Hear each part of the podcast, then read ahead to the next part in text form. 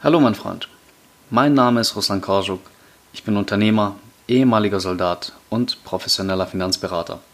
Herzlich willkommen zu meinem Podcast Finance for Heroes.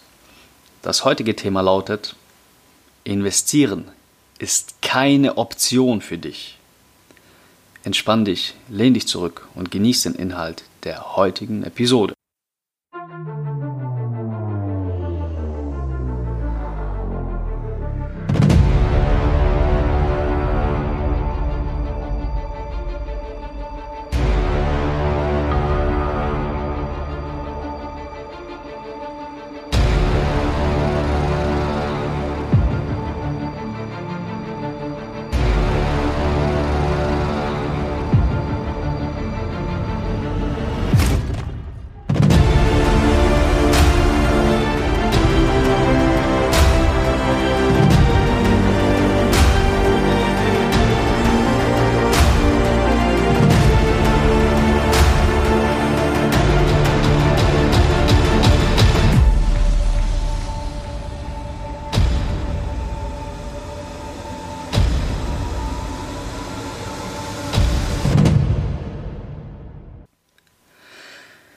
Wenn es um das Thema Investment geht, dann gibt es da draußen gerade eine Menge Lärm.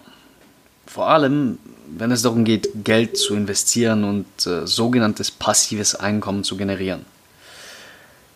Da ist der Lärm, den man heutzutage auf Social Media, auf Facebook, auf Instagram bekommt, vielleicht lauter und störender als jemals zuvor. Überall kommen irgendwelche Coaches, Mentoren und Gurus wie aus dem Boden gekrochen und erzählen dir, dass sie dir zeigen können, wie du mit diesem einfachen Trick 500 bis 2000 Euro am Tag verdienen kannst. Ich zeige dir, wie du mit deinem Handy von überall aus sechsstellige Beträge im Monat verdienen kannst. Noch vor einem Jahr war ich Fließbandarbeiter. Gerade heute habe ich mir diesen AMG gekauft und schau mal, wie schön die Rolex funkelt. Komm in meine WhatsApp-Gruppe und ich verrate dir täglich, wie du meinem Algorithmus ohne Aufwand folgen kannst und damit 5000 Euro und mehr im Monat verdienen kannst. Kommt dir das Ganze bekannt vor? So ziemlich jeder von diesen Typen da draußen hat aus der Begrifflichkeit passives Einkommen wirklich die Hölle raus vergewaltigt. Und trotzdem sage ich dir mal lieber, dass Investieren keine Option für dich ist, sondern ein überlebensnotwendiges Verhalten, wie zum Beispiel Atmen, Essen, Trinken, Schlafen und so weiter. Und dieses Verhalten solltest du dir schnellstmöglich aneignen. Um das tun zu können, brauchst du allerdings erstmal das richtige Mindset. Weshalb ich dir in der heutigen Episode beweisen möchte, dass Investieren wirklich keine Option, sondern ein Muss ist.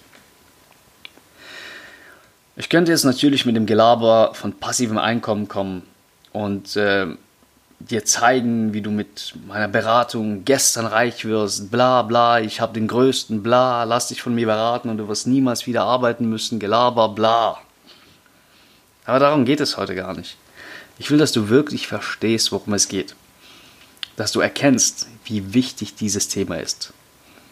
Gerade für die Generation junger Leute, zu der ich dich zähle, weil du diesen Podcast hörst.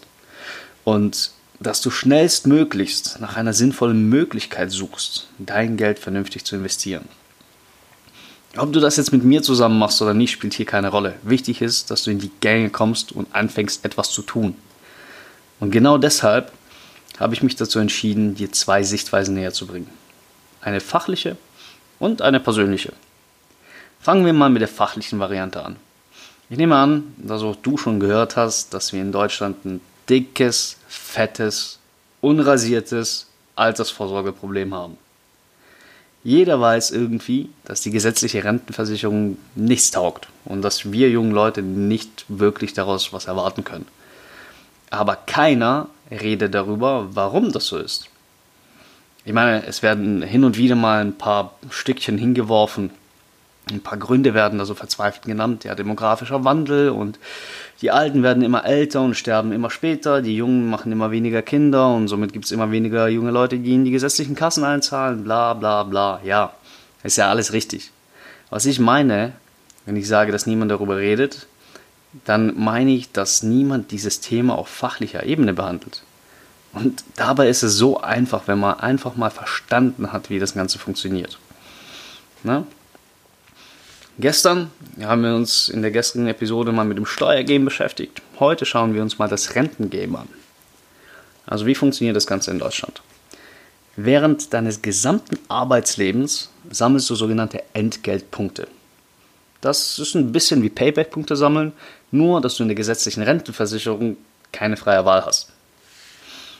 Ein Entgeltpunkt ist laut aktuellem Stand im äh, Westen 33,05 Euro wert. Das bedeutet, dass du im Rentenalter für jeden Entgeltpunkt, den du während deines Arbeitslebens gesammelt hast, 33,05 Euro bekommst. Im äh, Osten sind es nur 31,89 Euro. Und jetzt wird die ganze Geschichte spannend. Denn um einen Entgeltpunkt zu erhalten, musst du das Jahresgehalt eines deutschen Durchschnittsverdieners beziehen. Und dieses liegt aktuell, also Stand 2018, bei 37.873 Euro brutto. Bedeutet, verdienst du diese 37.873 Euro brutto, bekommst du einen Entgeltpunkt. Verdienst du weniger, sagen wir mal die Hälfte, also 18.936 Euro und 50 Cent brutto, bekommst du auch entsprechend nur einen halben Entgeltpunkt und somit nur 16,52 Euro monatliche Rente im Rentenalter. Krass, oder? Du musst in Deutschland mindestens 37.873 Euro brutto im Jahr verdienen, um später im Alter 33,05 Euro monatliche Rente zu haben. Brutto. Das heißt vor Steuern, vor Sozialabgaben und vor Inflation. Bis hierhin sind die Informationen auch auf der Website der deutschen Rentenversicherung ausgewiesen. Wenn man sich da ein bisschen durchklickt, dann findet man die auch einigermaßen. Aber es kommt noch besser. Das, was ich dir jetzt erzähle, wird weitestgehend verschleiert. Denn was passiert eigentlich, wenn du mehr als 37.873 Euro verdienst? Naja, darüber sind auf der Seite der deutschen Rentenversicherung keinerlei Informationen zu finden. Das Einzige, was man findet, ist die sogenannte Beitragsbemessungsgrenze. Das ist der, der einzige Hinweis, den man darauf bekommt. Und wenn man nicht weiß, was das ist, hat man halt Pech gehabt. Die Beitragsbemessungsgrenze, die ist aktuell, also Stand 2018, bei 78.000 Euro brutto pro Jahr oder 6.500 Euro brutto pro Monat. Ich löse das Geheimnis jetzt einfach mal auf. Ja? Wenn du mehr verdienst als 37.873 Euro im Jahr, dann bekommst du auch entsprechend mehr Entgeltpunkte. Allerdings ist das nur bis zu der vorgegebenen Beitragsbemessungsgrenze möglich. Die Beitragsbemessungsgrenze ist also die Grenze, ab der dir kein weiterer Entgeltpunkt mehr gutgeschrieben wird. Wenn du dir darüber hinaus verdienst, ist nicht. Also, wenn du jetzt 1 durch 37.873 Euro rechnest und den Wert dann mit 78.000 multiplizierst, kommt der Wert 2,05 raus. Das ist die maximale Anzahl an Entgeltpunkten, die du in einem Jahr in einem Arbeitsjahr in Deutschland gut geschrieben bekommen kannst. Verdienst du 100.000 Euro oder mehr im Jahr, spielt das absolut keine Rolle. Der gesetzlichen Rentenversicherung werden vom Arbeitgeber nämlich maximal diese 78.000 Euro, also die Beitragsbemessungsgrenze, gemeldet. Und somit erhältst du auch in diesem Fall, wenn du mehr verdienst als 78.000 Euro, nur 2,05 Entgeltpunkte. Mehr ist nicht möglich. Wenn du mitgerechnet hast, dann weißt du jetzt, dass diese 2,05 Entgeltpunkte ziemlich genau 67 Euro und 75 Cent monatliche Rente sind. Brutto, vor Steuern und Sozialabgaben. Herzlichen Glückwunsch! Das Ganze wird jetzt allerdings noch abstrakter, ja? Nehmen wir jetzt einfach mal an, dass ein junger Mann, nennen wir ihn Thomas, so ein richtiger Überflieger ist. Wie er nur im Buch steht. Er beginnt im Alter von 16 Jahren zu arbeiten und bekommt direkt im ersten Lehrjahr 78.000 Euro Bruttogehalt und kassiert somit vom ersten Tag an 2,05 Entgeltpunkte pro Jahr. Thomas ist ein krasser Typ. Er wird nie krank, nie arbeitslos, verdient in seinem gesamten Arbeitsleben, welches Stand heute 51 Jahre lang dauern wird, niemals weniger als 78.000 Euro brutto pro Jahr. Die Rechnung ist eine ganz einfache. 2,05 Entgeltpunkte, die Thomas jedes Jahr bekommt, weil er krass ist, mal 51 Arbeitsjahre, ergibt insgesamt 104,55 Entgeltpunkte. Highscore. Thomas hat es geschafft.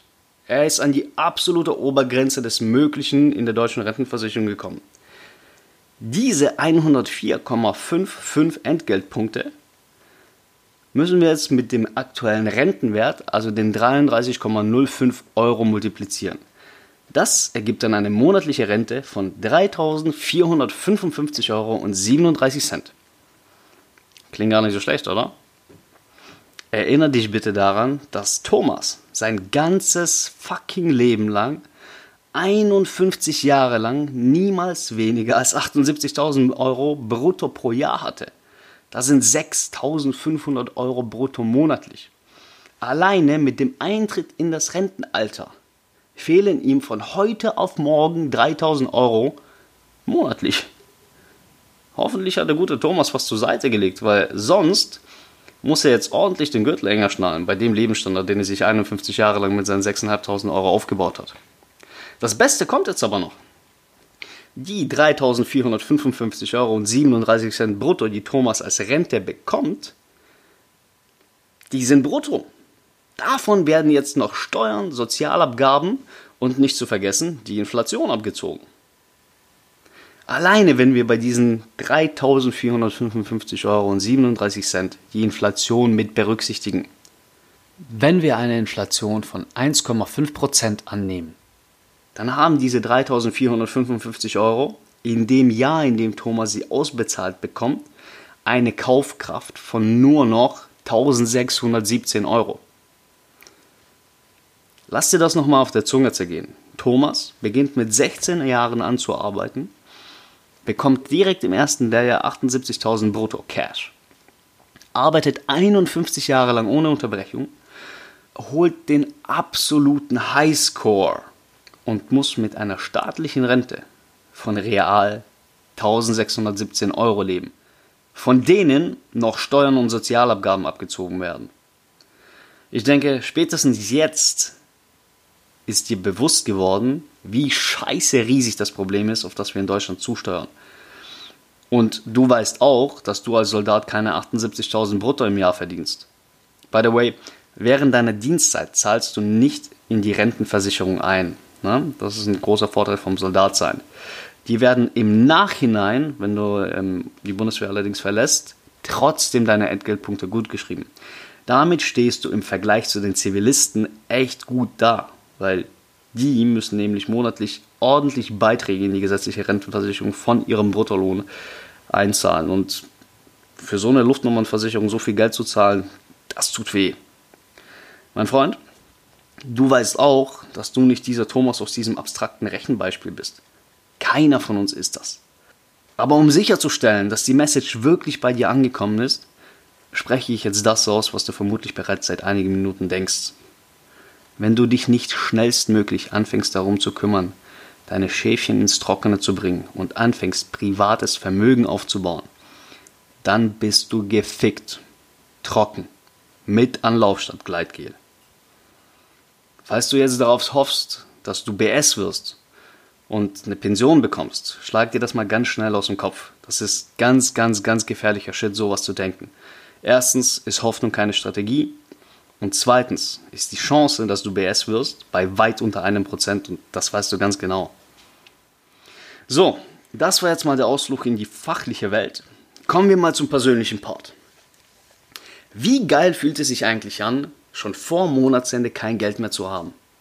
Wie geil fühlt es sich an, darauf angewiesen zu sein, dass der nächste Lohn hoffentlich bald kommt. Wie geil fühlt es sich an, zu hoffen, dass der Antrag auf Dienstzeitverlängerung genehmigt wird, weil du sonst keinen Plan hast, was du machen sollst und woher dein Geld kommen soll.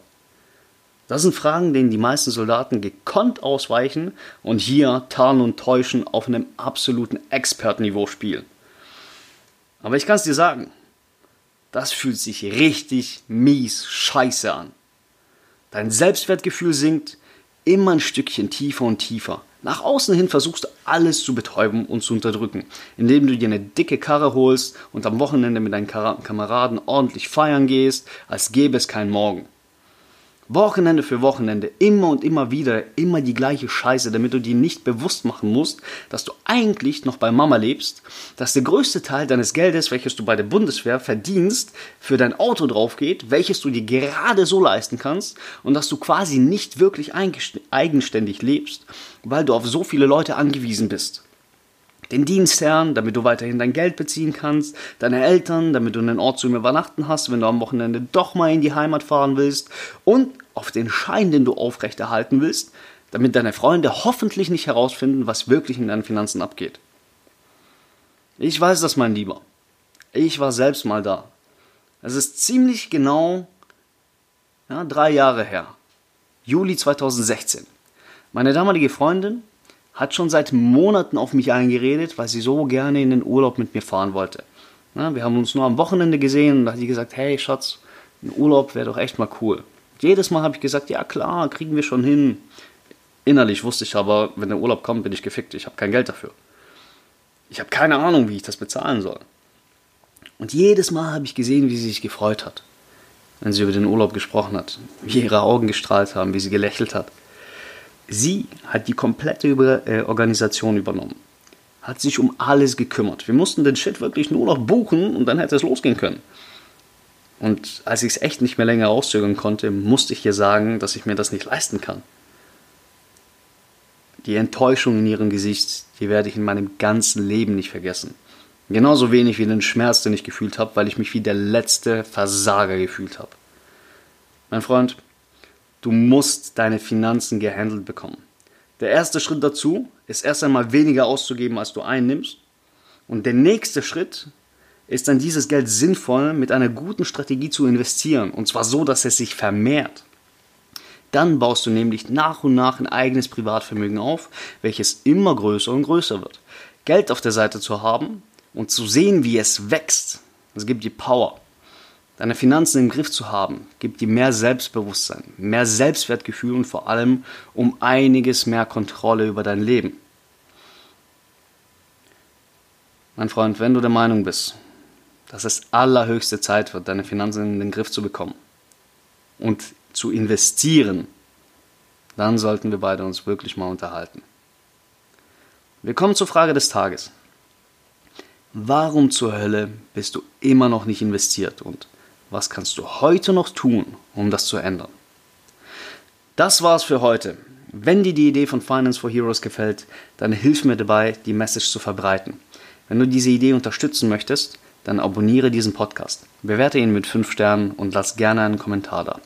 Folge mir auf Instagram und auf Facebook, hier findest du mich unter dem Namen Russland Herbst. Wenn du eine Frage an mich hast, kannst du mir gerne eine E-Mail an financeforheroes at googlemail.com schreiben oder mich einfach auf Social Media kontaktieren. Und wenn in diesem Podcast etwas Wertvolles für dich dabei war, dann sage es deinen Kameraden weiter. Mein Freund, ich wünsche dir einen schönen Tag.